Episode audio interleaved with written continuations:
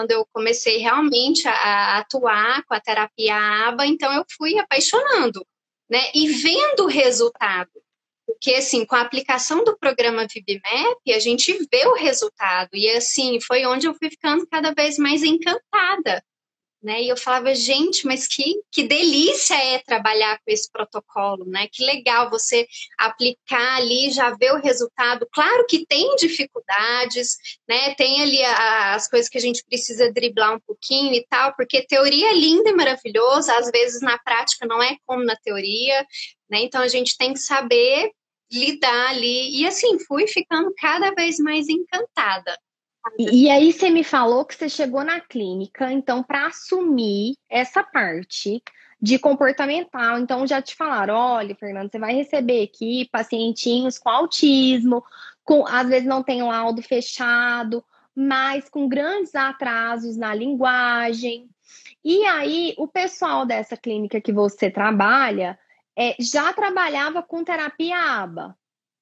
Como é já. é que era? Olha, aqui a gente utiliza esse instrumento de avaliação. Vocês chegaram a trocar, por exemplo, porque eu gosto muito de perguntar, né? Que é até uma pergunta que eu quero te fazer, como, como fonoaudióloga, que eu gosto muito de saber.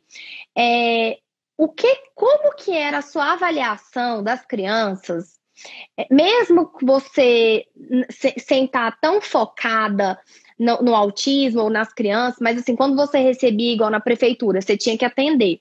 Qual o tipo de avaliação que você realizava para esse perfil de crianças com atraso é, no autismo, com, atraso na linguagem, na comunicação? Porque a gente sabe que a fonoaudiologia tem seus instrumentos lá de avaliação, tem suas, suas é, formas, né? Então, por exemplo, você fez pós em, em especialização em orofacial, tem lá, né? Devem ter lá é, vou chamar aqui de protocolos, mas não sei, testes, não sei como que se chama, para fazer a avaliação orofacial da criança.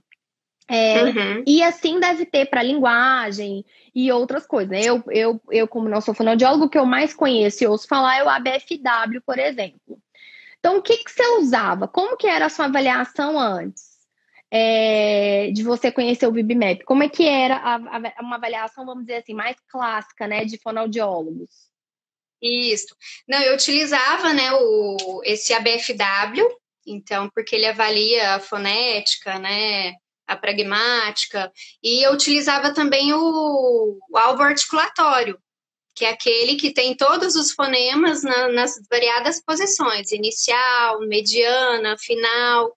Então, para avaliar a linguagem, eu utilizava esses dois materiais.